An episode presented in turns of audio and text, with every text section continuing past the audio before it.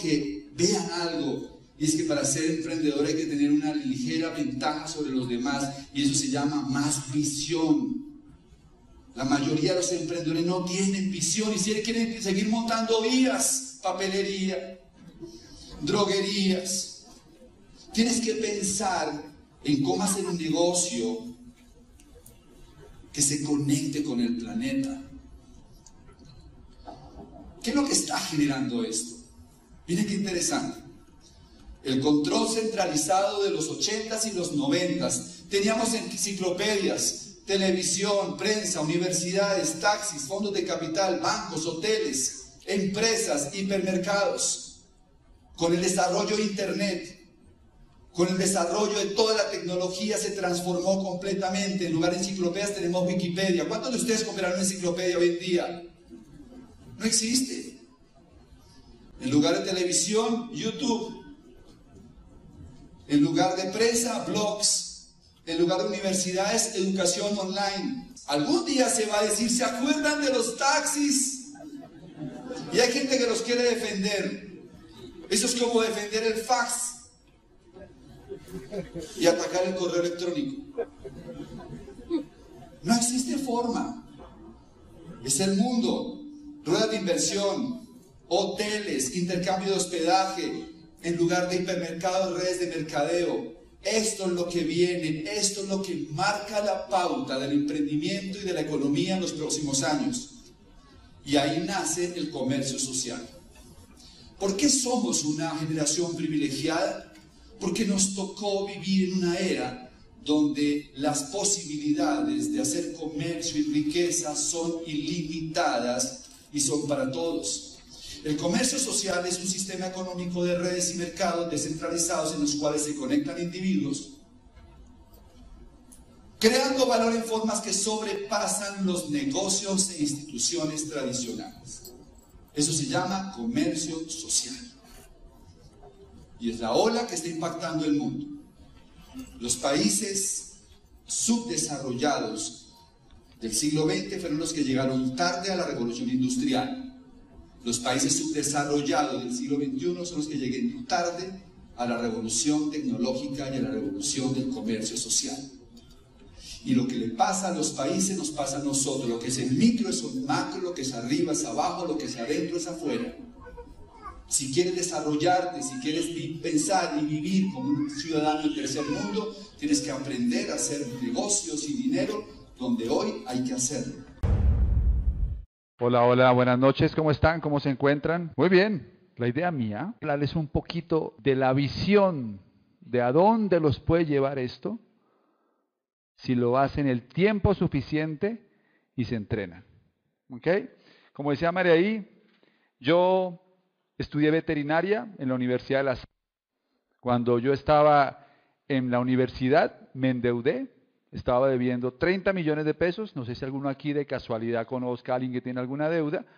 Yo tenía 30 millones de pesos en deudas, la vida para mí se volvió caótica, mucha gente cobrando. Tenía tres o cuatro abogados cobrándome. Y un día, una tía mía, que quiero mucho, mi tía que vive con mi mamá, me invita a una reunión. ¿Ok? Eh, no había celular, esto fue en 1993. Me llamó a la casa muchas veces y en una de esas contesté yo y no tuve una buena excusa para darle y me tocó ir a la reunión. Llego a la reunión después de salir de la unidad. Cuando uno llega a estos tipos de reuniones es extraño o no, porque el entusiasmo es sospechoso. Y porque tenemos en la idea, en la cabeza una idea de eso tan bueno, no dan tanto.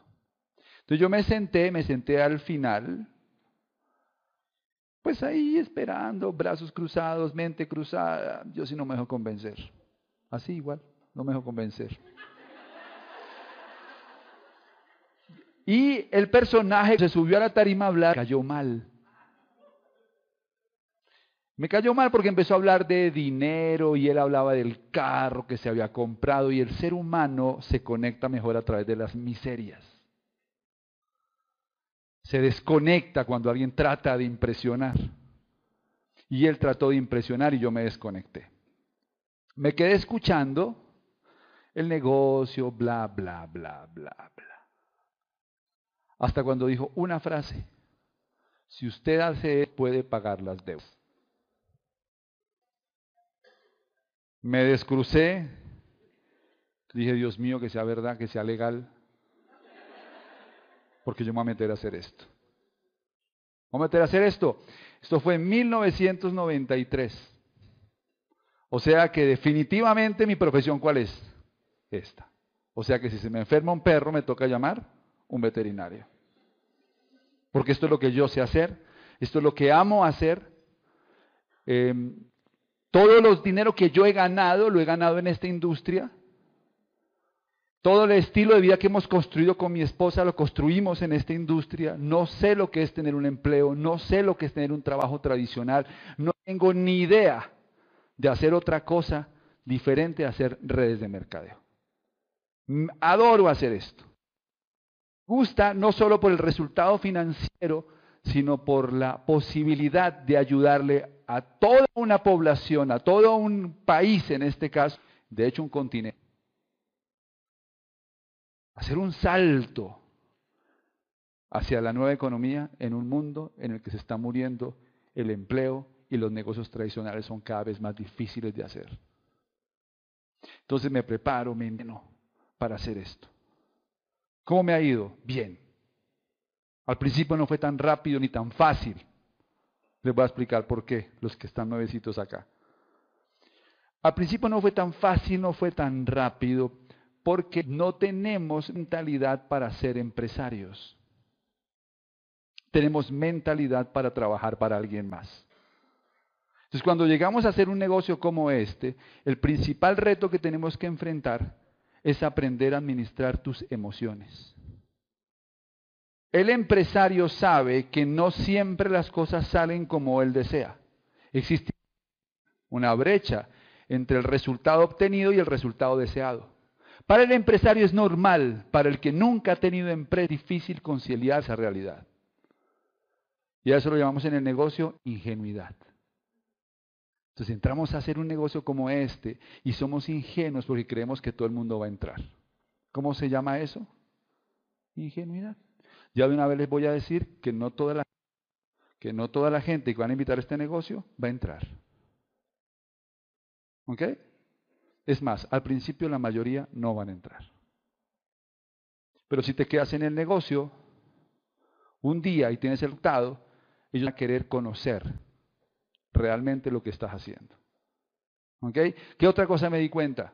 Que la gente realmente no triunfa en este negocio porque no está acostumbrada a autoeducarse. El primer mentor que yo escuché cuando entré a este negocio se llama Jim Rohn. Y en su primera conferencia que estuve con Jim Rohn, a quien conocí personalmente, recuerdo que dijo una frase que cambió mi vida. Él dijo, la educación tradicional te dará para ganarte la vida. Y la autoeducación te dará para ganarte una fortuna. La mayoría de la gente no está acostumbrada a autoeducarse. Nuestro país tiene uno de los niveles más bajos de lectura de todo el planeta. Me di cuenta que tenía que trabajar más en mí mismo que en mi propio negocio. Que si iba a ser empresario necesitaba desarrollar inteligencia comercial, financiera, tenía que desarrollar inteligencia emocional y eso no lo enseñaban en las universidades. Así que empecé un proceso de desarrollo, de entrenamiento, de aprendizaje. Me di cuenta en el proceso que la vida se trataba de, resolver problemas. Y que entre más grande es el problema, más grande que más grande es el cheque. Salí de la reunión, me fui para mi casa. Llegué a mi casa.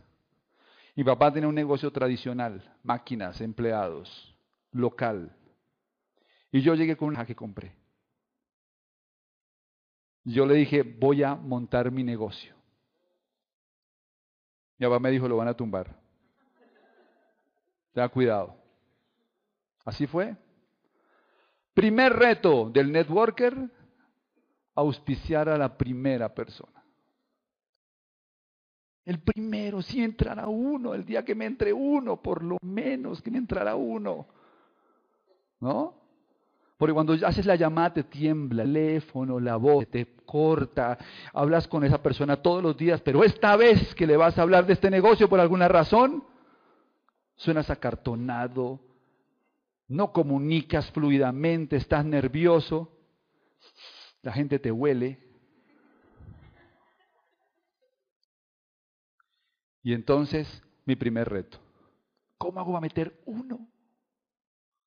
Y empecé a hablar con la gente, mis amigos. Organicé la primera reunión para contarles la idea de negocio. No había BIM, no había nada de eso. Un papel periódico que compré en una papelería, tamaño pliego, pegado en una pared, y ahí dibujaba yo el plan de negocios.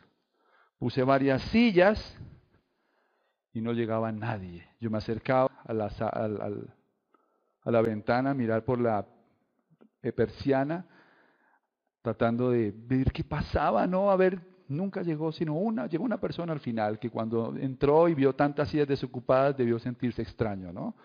De ver ocho o diez ahí ocupadas, eh, perdón, desocupadas y él solamente ahí mirando y yo le doy el plan y ¿qué creen que dijo? Pues que no. Yo creo que mi mamá me vio tan desesperado que dijo yo me meto. Y entonces ahí metí mi primera frontal.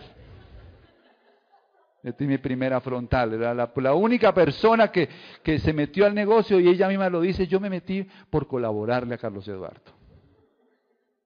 Yo resolví el primer problema, meter a uno. Después empecé a entender el negocio más grande y entonces me dieron, ahora tienen que armar una comunidad que facture 29 millones de pesos.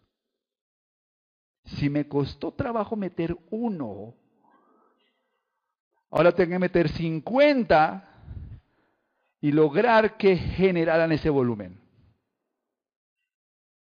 Mucha gente se muere en el intento al meter el primero. Pero yo sabía que tenía era que resolver el problema. Y que si el problema es grande, el cheque es grande.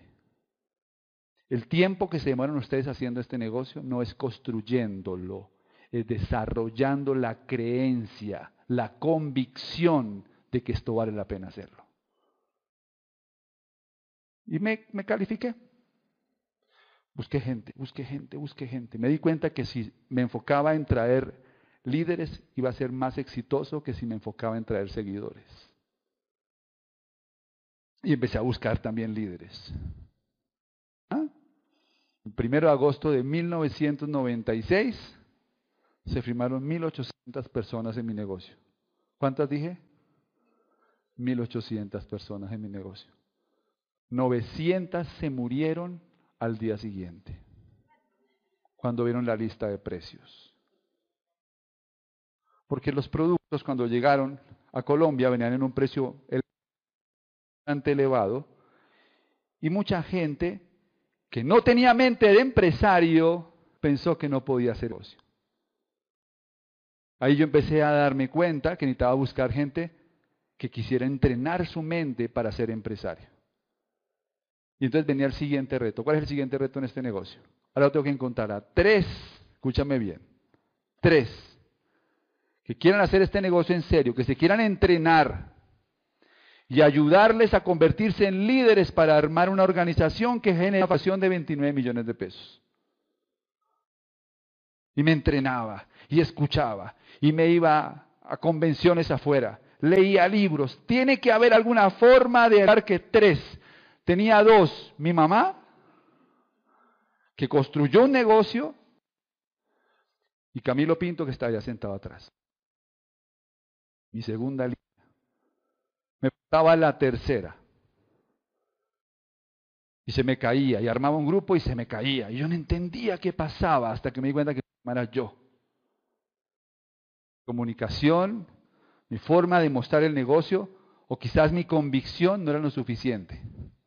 Pero apareció un señor, Uberney se llama, de donde tiene una esmeralda del grupo nuestro que se llama Ismael y Claudia, y me califiqué esmeralda.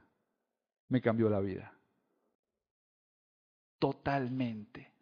Me fui a vivir a mi apartamento solo, en Puente Largo, soltero, me compré un carrito nuevo lindo, un Audi, Tenía 28 años, apartamento soltero, mi buen carro, y me invitaban a hacer conferencias. Iba a diferentes sitios, grababan audios míos, me estaba generando un ingreso de más de 7, 8 millones de pesos mensuales. Con esa edad, iba al gimnasio a las 10 de la mañana, la pasaba espectacular. Hasta que un pelado, a quien yo le había mostrado este negocio unos años atrás, se califica diamante en mi cara. Yo a él lo tuve sentado en mi casa, le mostré el negocio, se llama Alejandro Hillera, después por cosas de la vida no quedó en, la organización mía, pero yo le mostré el negocio en mi casa y Alejandro se califica diamante. Yo tenía tres líneas, él construyó seis. Y Alejandro entra en una liga distinta. Subió como 30 centímetros después de esa creación. Lo veía grande. Alejo.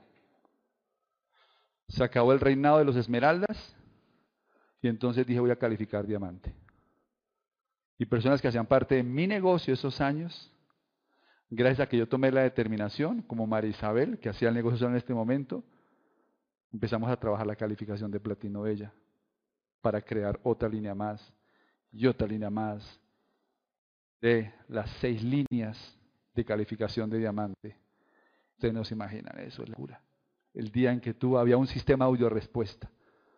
Uno llamaba y aparecía ahí, su número de líneas calificadas son seis. Cuando uno escucha eso en ese momento, el corazón le la emoción porque sabe que está a seis meses de ser nuevo diamante. Usted dice, ¿eso qué es?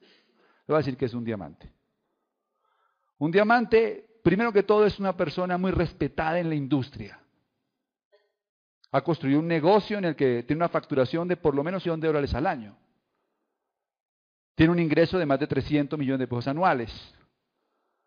Viaja a diferentes sitios del mundo. Tiene un club especial que es el Club de Diamantes que se hace cada año en diferentes sitios. El pasado fue en Dubái, el próximo es en Múnich y el siguiente es en China. Viajamos el mundo entero después de Diamante.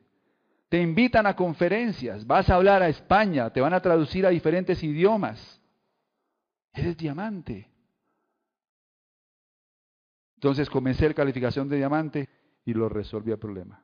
Y en el camino me encontré con mi esposa, con Clau, que ya era diamante. Matrimonio por conveniencia. Cuando nos casamos dos diamantes, no, no es cierto, pero realmente sí fue una bendición. Y, hemos de ahí en adelante avanzado a otros niveles. Mi primer problema auspiciar a uno. El mes pasado lanzamos una promoción, una promoción para gente se volviera profesional en el negocio y la gente quisiera un puntaje relativamente muy bajo, relativamente no, muy bajo, se pudiera convertir en profesional en el negocio. Y entonces hicimos una promoción en todo nuestro negocio en América Latina y calificaron 2.500 códigos, cada uno haciendo con 400 dólares de volumen. O sea que esa promoción arrojó un millón de puntos de volumen adicional. Bueno, no sé si adicional, pero sí con un incremento significativo en nuestro negocio. Un millón de puntos en el negocio. Para llegar a diamantes son 60 mil.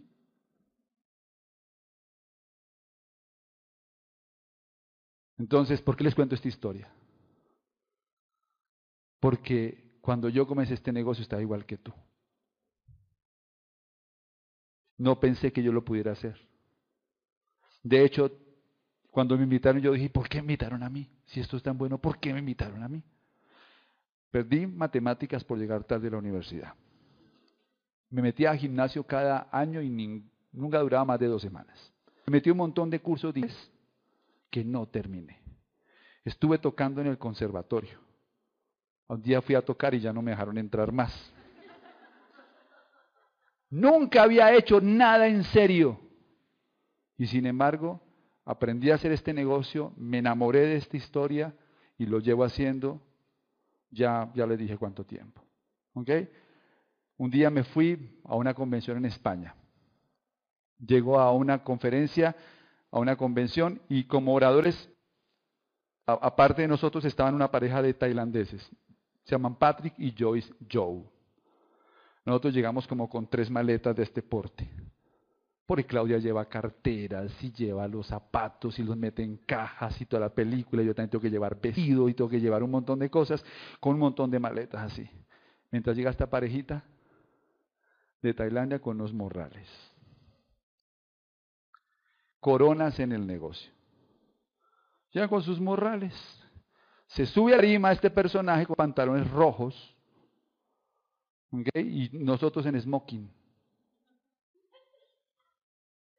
Y el tipo comienza a cantar y hacer un show ahí en la tarima y la gente feliz escuchándolo, 29 años.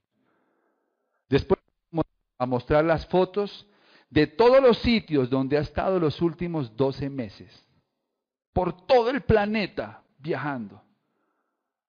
Y dice, hay una, hay una costumbre en el negocio, es que cuando llega diamante se compra un Rolex. Esa costumbre en Colombia no pega tanto, pero los gringos son felices comprándose un Rolex cuando llegan a Diamante. Y dice el, tailandés, cuando llegamos a Diamante no nos compramos un Rolex, porque cuando uno es libre no necesita un reloj. No tenemos carro, porque cuando queremos conducir un Maserati lo, lo conducimos en Italia, o si queremos conducir un Porsche lo conducimos en la Florida o en California. No tenemos casa. Viajamos el mundo entero. Estamos en diferentes sitios con gente de nuestras organizaciones. Es el estilo de vida que la gente menor de 35 años quiere en este negocio.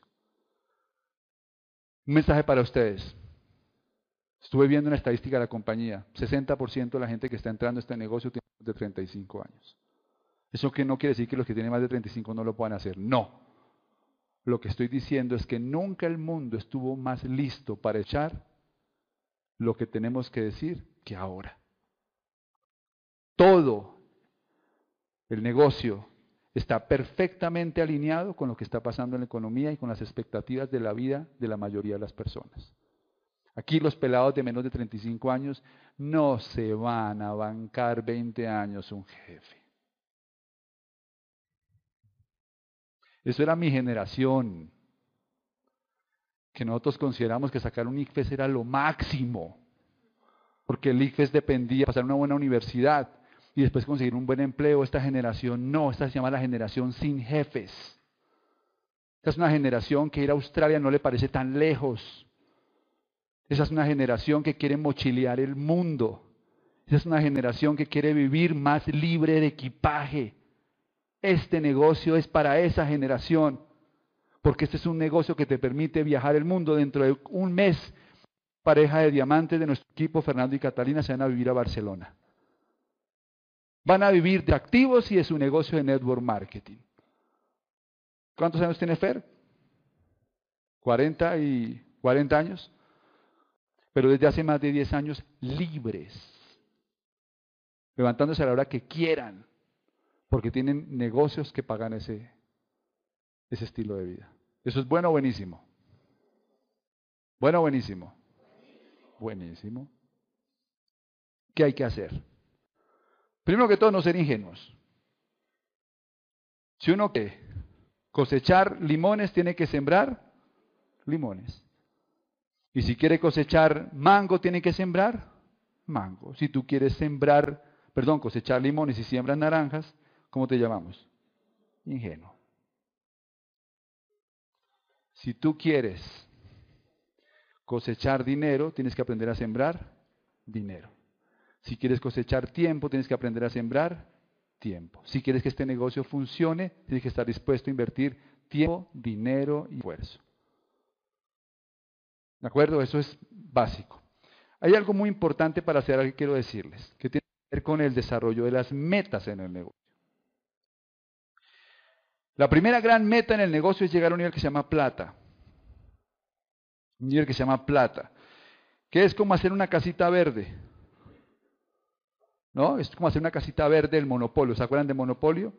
Pues eso es un activo que produce renta. Cuando tú haces una casita verde, construyes un negocio que factura 29 millones de pesos, eso te da Si tú la construiste, te genera dos millones y medio mensuales. Pero si le ayudas a alguien a hacer una casita verde, te produce un millón de pesos de renta todos los meses. Entonces el juego está en hacer tu casita verde y enseñarle a otros a hacer lo mismo. Pero la primera hay que hacer la tuya. Construir una, una, comunidad de 29 millones de pesos. ¿Cómo se hace? Atención. Primer paso. Necesitas tener un músculo de personas. Un número de personas. Hay gente que ha calificado plata en tres días. Hay gente que ha calificado plata en un día. Lo importante es tener el grupo de personas que entiendan la visión del negocio y se comprometan a hacerlo. ¿Cuántas personas? Yo diría que para un nuevecito que está acá, si tú pones 30 personas en tu negocio, yo te muestro cómo calificar plata este mes. 30 personas en tu negocio, yo te muestro cómo calificar plata este mes. ¿Ok? Ahora bien, lo que hemos descubierto. Tenemos una plataforma que te ayuda a construir el negocio. Básicamente la gente hace este negocio cuando lo entiende. Y tenemos una plataforma que le ayuda a la gente a entender el negocio. Este próximo 14 de marzo tenemos una pareja que viene de México que se llaman Giovanni y Paco Bazán. Son diamantes ejecutivos en los Estados Unidos, en México, y son diamantes en los Estados Unidos. Esta gente tiene un ingreso de más de 600 mil, 700 mil dólares al año de ingreso. Y eso es bueno o buenísimo. Esta gente viene a Colombia, una agenda súper apretada. Los trajimos a Colombia, a Paco y a Giovanna Bazán. Y trajimos a un pelado que tiene 27, 28 años que se llama Santos Ríos, que es una esmeralda de Venezuela. Cuando escuchen la historia de cómo hacerse esmeralda en Venezuela, se te quitan todas las excusas. Todas las excusas se te quitan. Y lo vamos a traer aquí a Bogotá.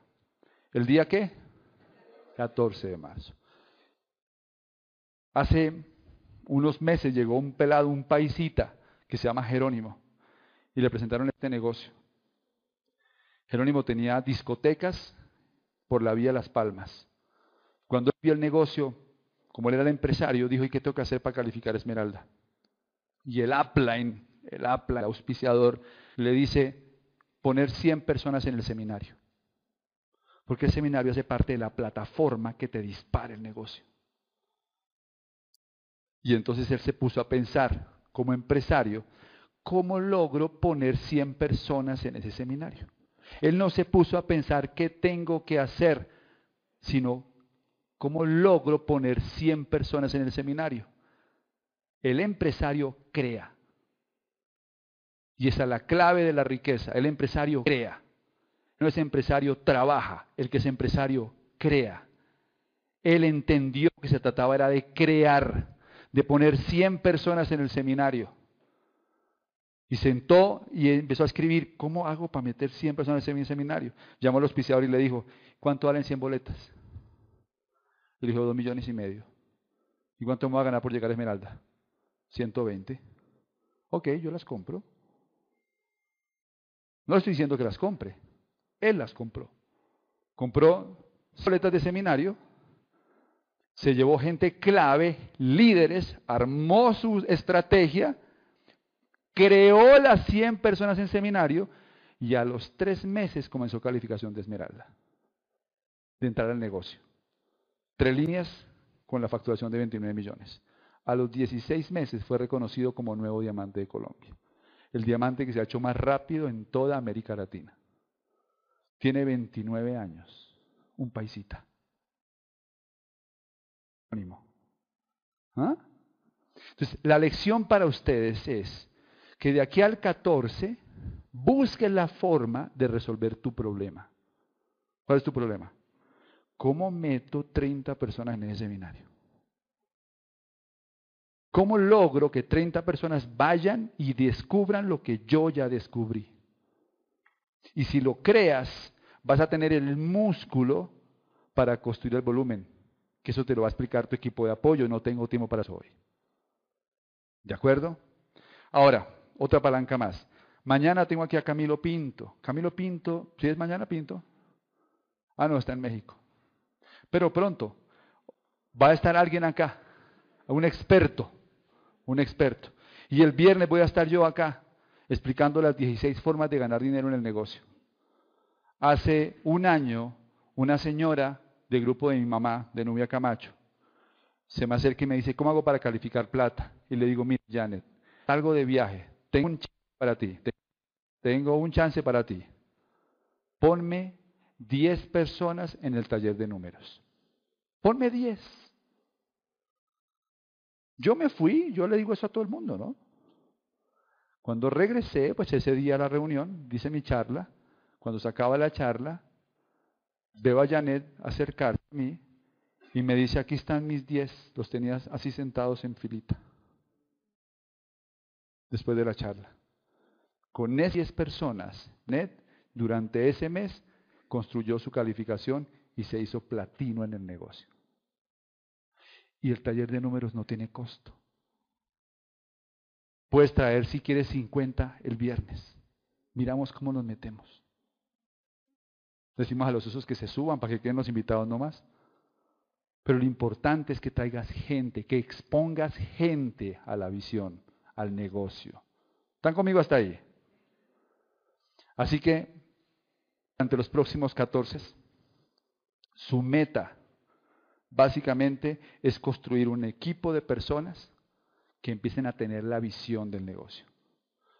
Les puedo decir a los nuevos que tienen cuatro posibilidades, muchachos. Cuatro posibilidades y me voy. La primera, que esto no funcione y que ustedes no se metan. De buenas. Segunda posibilidad, que ustedes no se metan y así les funcione. Si pudiera funcionarles, pues. ¿No? Y que la persona que los invitó dentro de un año les muestre que realmente el negocio funcionó. La tercera, que ustedes sí lo hagan y esto no les funcione. ¿Y qué pasa? Nada. Ganas más en la vida intentando cosas que quedándote siempre en pausa. Y la cuarta opción es que tú sí lo hagas y esto sí te funcione. Y que dentro de una esté contando la historia tuya como cuento la de Jerónimo. Y que te has hecho diamante, que te has hecho esmeralda, que te has hecho platino, que has construido algún negocio, un activo que empieza a cambiar tu estilo de vida. Yo creo que no importa de dónde vengas, que hayas estudiado, no importa si eres tímido, no importa si hoy tienes dinero o si estás quebrado, no, yo creo que tú lo puedes hacer. Si yo lo pude hacer, cualquiera lo puede hacer. El tema es que lo descubra, que se apasione, que se enamore de esta idea, que pueda ver su futuro y sentir alegría, no como la mayoría de la gente y cuando ven su futuro, la verdad, no tienen mucha esperanza. Espero que este sea su día, que este sea su negocio. Hablen con la persona que los invitó y nos vemos pronto. Gracias.